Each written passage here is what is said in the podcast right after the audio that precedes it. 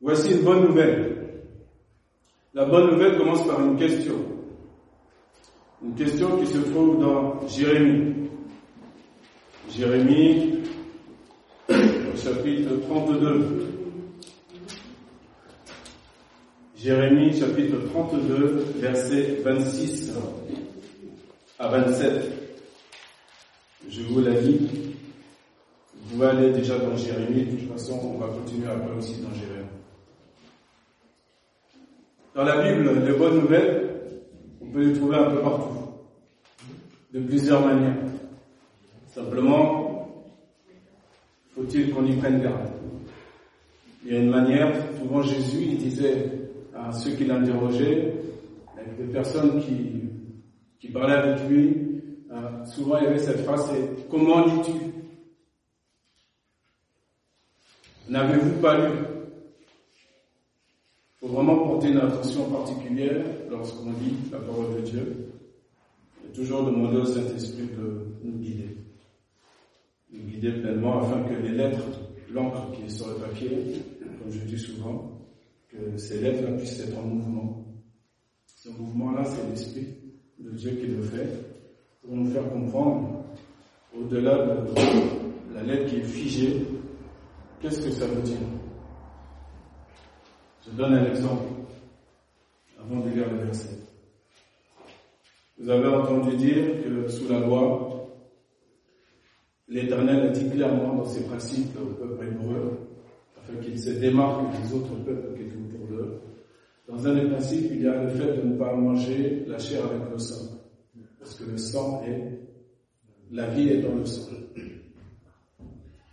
Qu'est-ce que mon frère a lu? Alors, il n'a pas lu tout à fait exactement le, passage, mais il a parlé du pain de vie. Jésus a été plus loin. Et a dit qu'il faut manger ma chair. Car ma chair est un aliment. Il faut en plus boire mon sang. Vous voyez, il a fait vivre ce qui était sous la loi. Il l'a rendu vivant. Jésus n'a pas aboli la loi, bien au contraire, il l'a accompli. Mais l'accomplissement peut se faire que par quelqu'un qui a été mandaté par Dieu, qui n'a jamais péché et qui a été jusqu'au bout de sa mission. Jésus-Christ lui-même. Lui seul pouvait accomplir cela, donner sa vie pour nous. C'est sûr que ça chamboule. Hein. Sinon, on se met à la place euh, de ceux qui recevaient. Il y a énormément de préceptes. Apparemment, il y en a 613. C'est énorme. Le précepte de faire ou de ne pas faire. 613 recommandations. Alors bien sûr, en tant qu'être humain, il y a des choses que toi-même tu te rends compte que tu ne peux pas t'accomplir par toi-même, tu ne peux pas être parfait par toi-même. Sauf si tu veux paraître aux yeux des gens, mais nous on a la chance d'être sous la grâce, d'être en Jésus-Christ et de savoir que de toute façon, sans lui, on ne pouvait absolument rien faire.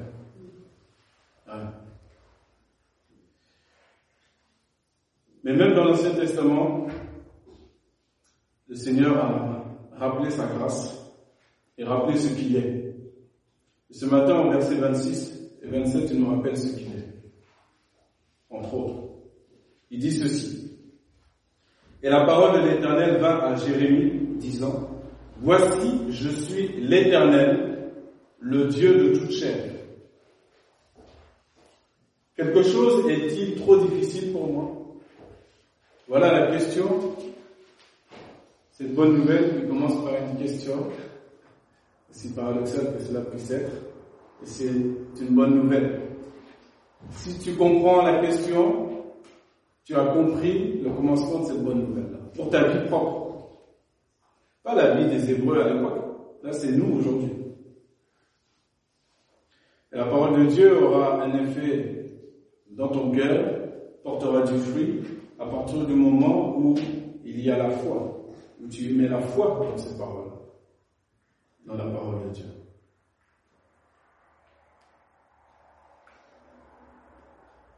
Dieu va annoncer une prophétie extraordinaire, contextuellement, qui est déjà réalisée.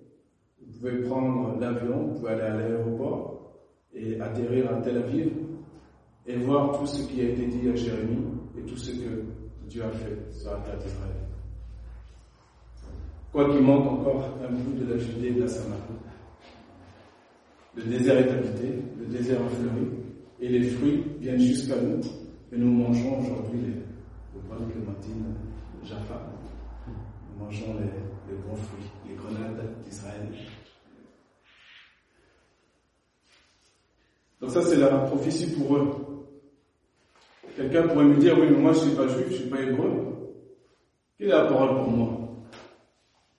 Là, je la ramènerai encore plus loin que Jérémie, plus loin en arrière. Je la ramènerai au Père de la foi. Le premier, c'est lui qui a ouvert la matrice pour tous les croyants. Je parle d'Abraham, bien sûr. Dieu a dit dans Genèse 12 à Abraham, en toi seront bénies toutes les familles de la terre. Il y a ici des familles ici. Il faut comprendre que Dieu a les yeux sur ta famille. Dieu a les yeux sur ta famille. Et Dieu veut bénir ta famille, pas une partie de ta famille.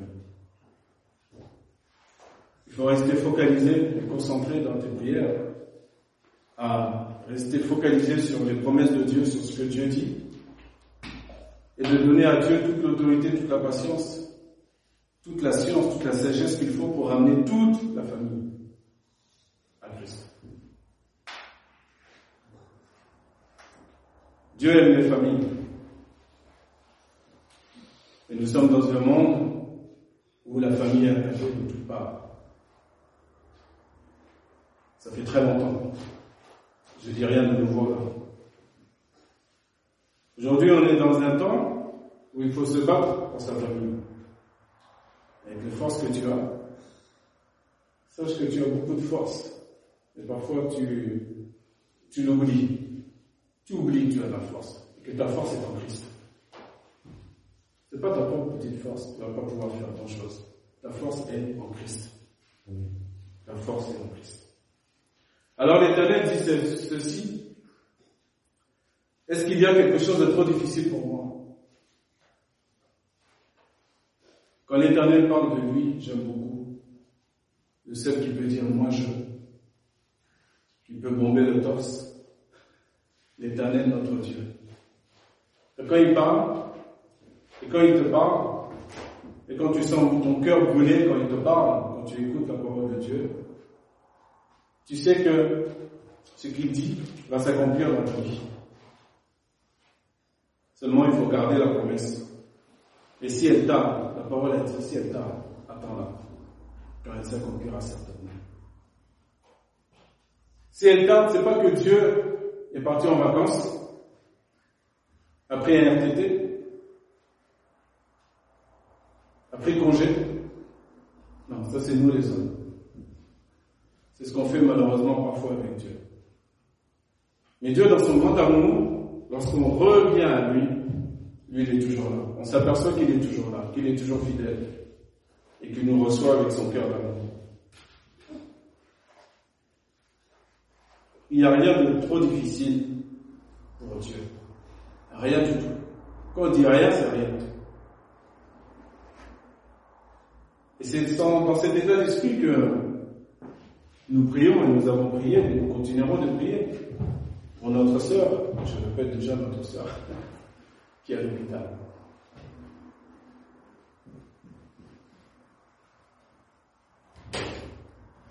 Mais nous acceptons qu'il y ait des mystères, que Dieu se garde pour lui-même. Nous acceptons d'être soumis à Dieu et à sa volonté. Nous acceptons de ne pas tout connaître, tout savoir. Est-ce que vous acceptez? Est-ce qu'on peut accepter? Il faut laisser un peu de champ à Dieu. Il faut laisser un peu de champ à Dieu. Mais nous savons que tout concourt bien de celui qui aime Dieu. Que celui qui a, si vous avez parlé, c'était le cas, vous avez transmis la parole à Basilica, à d'autres, quel que soit le nom.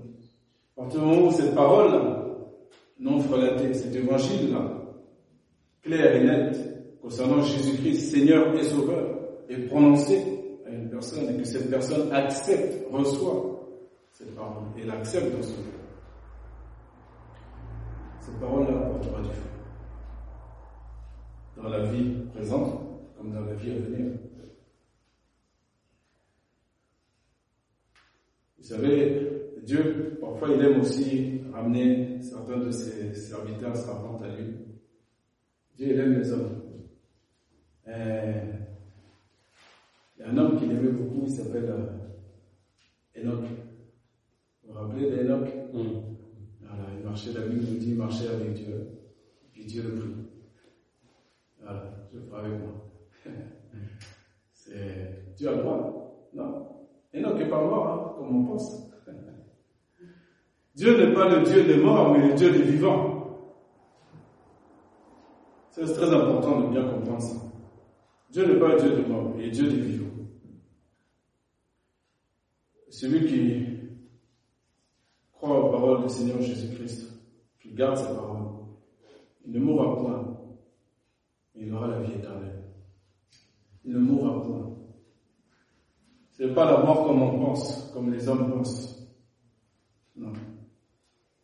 Il aura la vie éternelle. Voilà l'introduction avec cette question. Est-ce qu'il y a quelque chose de trop difficile? Dieu, quand, Dieu pose une question, moi en tout cas, ça, quand tu entends bien la question, ça te fait baisser toutes tes questions. À toi, tes propres questions. Parce que nous, on peut poser des questions aussi à Dieu. Mais pourquoi ceci? Pourquoi cela? Pourquoi mon frère lui réussit, moi je ne réussis pas? Ou ma soeur a réussi, moi je ne réussis pas Il n'y a que des problèmes chez moi. Pourquoi? La multiplication des pourquoi n'amène pas la solution à ce que tu vis à l'instant présent. Non. En vérité, tu connais, tu connaîtras en partie, tu ne connaîtras pas tout.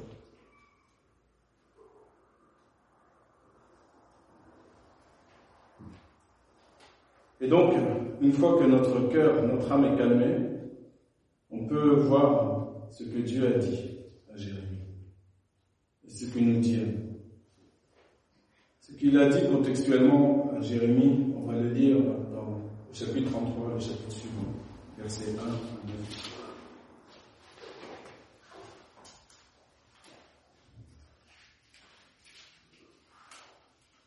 Jérémie 33, verset 1 à 9. Et la parole de l'Éternel va à Jérémie une seconde fois, lorsqu'il était encore enfermé dans la cour de la prison. Jérémie est dans une prison. Il n'est pas dans un endroit favorable, agréable. Et même dans cet endroit-là, Dieu vient lui parler.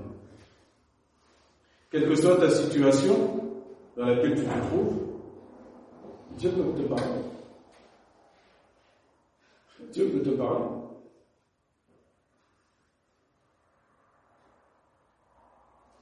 Verset 2.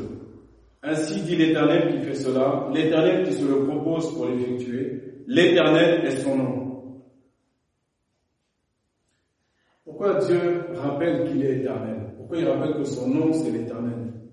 Bien souvent dans la parole tu dis l'Éternel est son nom, car l'Éternel est son nom. Je suis l'Éternel.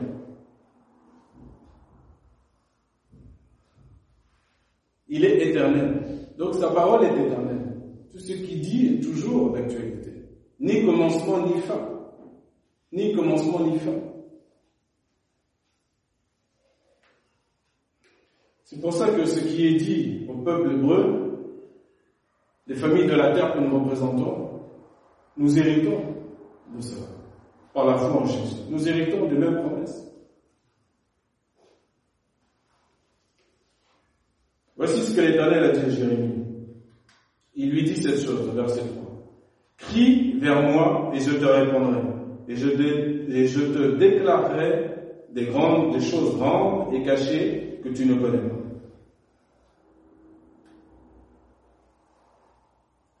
Dieu n'a pas dit, euh, prie tout doucement dans ton cœur, réfléchis un peu dans ta tête, chante, loue. Non, là, c'est pas un cri. Quand tu es en prison, quand tu es dans une certaine situation, et à un moment donné, c'est un cri qui doit sortir. C'est dit dans une prière d'ailleurs tout à l'heure, que le malheur crie l'éternel L'éternel, non seulement il va t'entendre, mais il va te répondre. Et il va te, te déclarer des choses grandes et cachées que tu ne sais pas. Le mystère de Dieu. Il y a des choses qui sont cachées que tu ne sais pas. Encore une fois, mon juste vivra par la foi et non par la vue. C'est par la foi que nous nous accaparons les promesses de Dieu. C'est pas par la vue, c'est par la foi.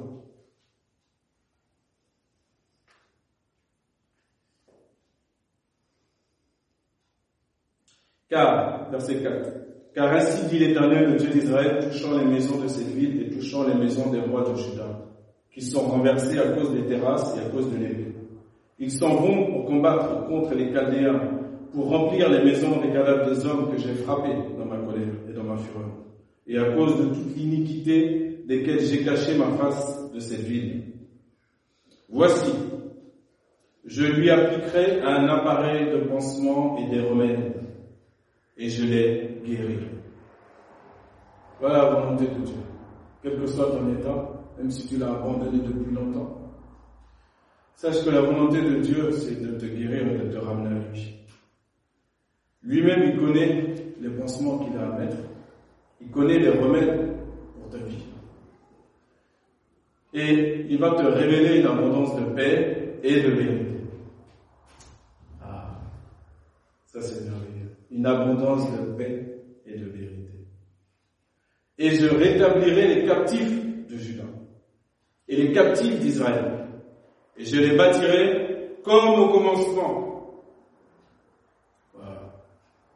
Il faut un jour, si Dieu nous fait grâce, qu'on puisse faire un voyage d'église pour aller en Israël. Là, ce serait magnifique. Et là, vous allez voir, effectivement, on reprendra toutes les paroles du prophète et puis les yeux vont voir concrètement. Déjà, on peut le voir effectivement à travers l'écran de télévision. Mais hier, c'est différent. Je pense que c'est différent. C'est un reste, certes, c'est un reste qui a été pris. Mais ce reste-là, Dieu l'a multiplié. Dans ta vie, il y a aussi des restes. Dire que tu méprises, il ne faut pas mépriser. Même le lumignon, la parole de Dieu dit, le lumignon qui fume, Dieu ne le méprise pas. Jésus ne méprise pas. Au contraire, il est encore. Ne dis pas dans ton cœur, je n'ai pas assez de foi, je ne prie pas comme lui, je ne prie pas comme elle, je ne prie pas. Compare-toi à toi-même. Compare-toi à toi-même. Avec ce que tu as, ce que toi tu considères peu, parce que consciemment ou inconsciemment, et ça c'est triste dans, nos églises, mais c'est comme ça, souvent malheureusement il y a une, dans notre faiblesse charnelle humaine, une comparaison qui se fait l'un envers les autres, qui n'a pas lieu. On est tous uniques, on est tous des créatures merveilleuses, on est tous merveilleux. Encore moins l'Église vis-à-vis d'une autre Église. Vanité de vanité. Ça n'a aucun sens. Que chacun fasse sa part dans la mesure que Dieu lui a accordée, ce sera déjà pas mal. Continue. Verset 7. Et je le bâtirai comme au commencement. Donc Dieu va bâtir quelque chose de nouveau en toi. Non seulement il va bâtir, mais il dit, et je les purifierai de toute leur iniquité par laquelle ils ont péché contre moi. Dieu est un Dieu de justice. Donc il va rappeler que oui, tu es pécheur. Dieu ne tire pas le coupable pour innocent, nous dit la parole. Mais il ne va pas pointer le doigt sur tout ce que tu as fait de mauvais dans ta vie. Non. Ça, c'est pas le Dieu de la Bible. C'est pas le Dieu qui va te rendre une culpabilité extraordinaire jusqu'à que tu arrives à vouloir même ôter ta vie. Non. Là où tu es, Dieu veut bâtir comme au commencement. Il veut te purifier de toutes tes iniquités. On continue. Par laquelle ils ont péché contre moi et je pardonnerai toutes leurs iniquités. Par lesquelles ils ont péché contre moi et par lesquelles ils se sont révélés contre moi. Et ce sera pour moi un nom d'allégresse, une louange, un ornement parmi toutes les nations de la terre, qui apprendront toute la bonté dont j'ai usé envers eux, et ils craindront et trembleront à cause, à cause de tout le bien et à cause de toute la prospérité dont je les ferai jouir. Amen. Amen. Wow. Tu vois le plan de Dieu pour ta vie? Dieu veut se faire un nom à travers toi, à travers ton témoignage de vie transformée. C'est cela, la traduction de la parole pour nous. Dieu veut que ceux qui vivent autour de toi sachent que tu as rencontré Jésus. Ils connaissent ta vie passée, mais ils vont savoir que tu as rencontré Jésus et ce qui a changé désormais, et ce qui change, et ce qui changera toujours. Tu n'auras pas besoin de, de parleur. Le monde parce que ta lumière va briller.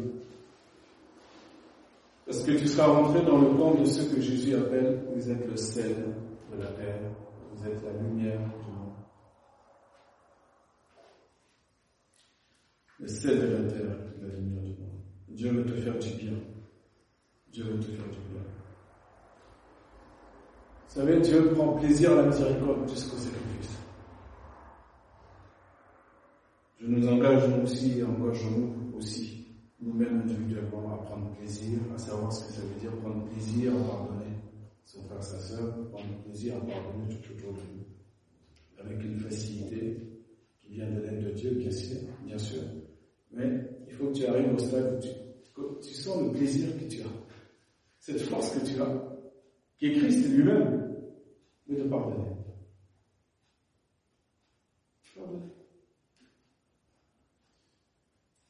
Il y a un plaisir, cela. Tout comme il y a un plaisir, il y a plus de plaisir à donner que de recevoir.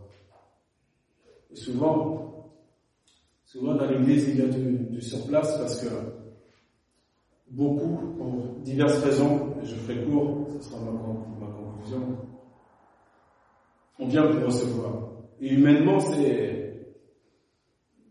On peut comprendre.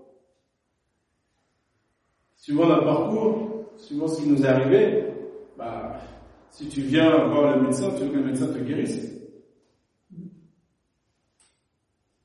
Et si un jour le médecin te dit, veux-tu être guéri? C'est bizarre, mais ça commence bien.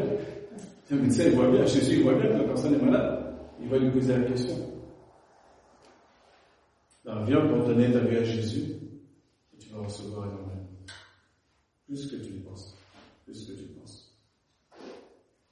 Mais donne-toi. Ça me fait penser à une parole de l'apôtre Paul qui parle de, de certains frères. Il dit de ces frères-là, ils se sont donnés à Dieu premièrement, puis à nous. Ça, c'est l'évangile 100%. Ça, c'est le service 100%. Ça, c'est merveilleux. Ça, c'est un état d'esprit où tu reconnais d'où tu sors de la boue où tu sors. Tu te donnes à Dieu à 100% et ensuite tu es dans l'église à 100%. 100%. Ah, tu n'es pas spectateur, tu à 100%. Tu cherches le bien de ton église. Tu cherches à travailler toujours de mieux en mieux pour le Seigneur, afin que Christ, enfin, avec nos petits efforts, mais puisse régner enfin pleinement.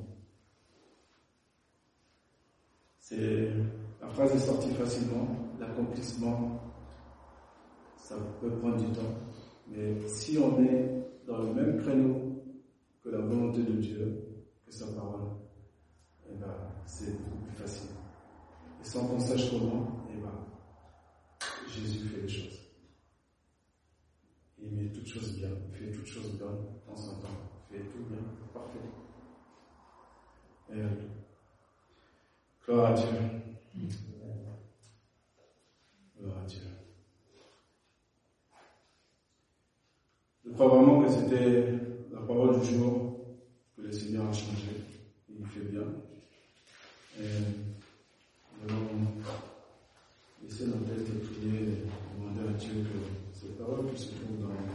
Jérémie 33, dans Jérémie 32, verset 26-27, dit que est-ce qu'il y a quelque chose de difficile pour, pour Dieu? Cette parole puisse, euh, puisse être gravée dans notre esprit et dans notre cœur. Oui. Et je crois, à la fois, je crois qu'elle euh, produira ce pourquoi elle est tombée. Amen.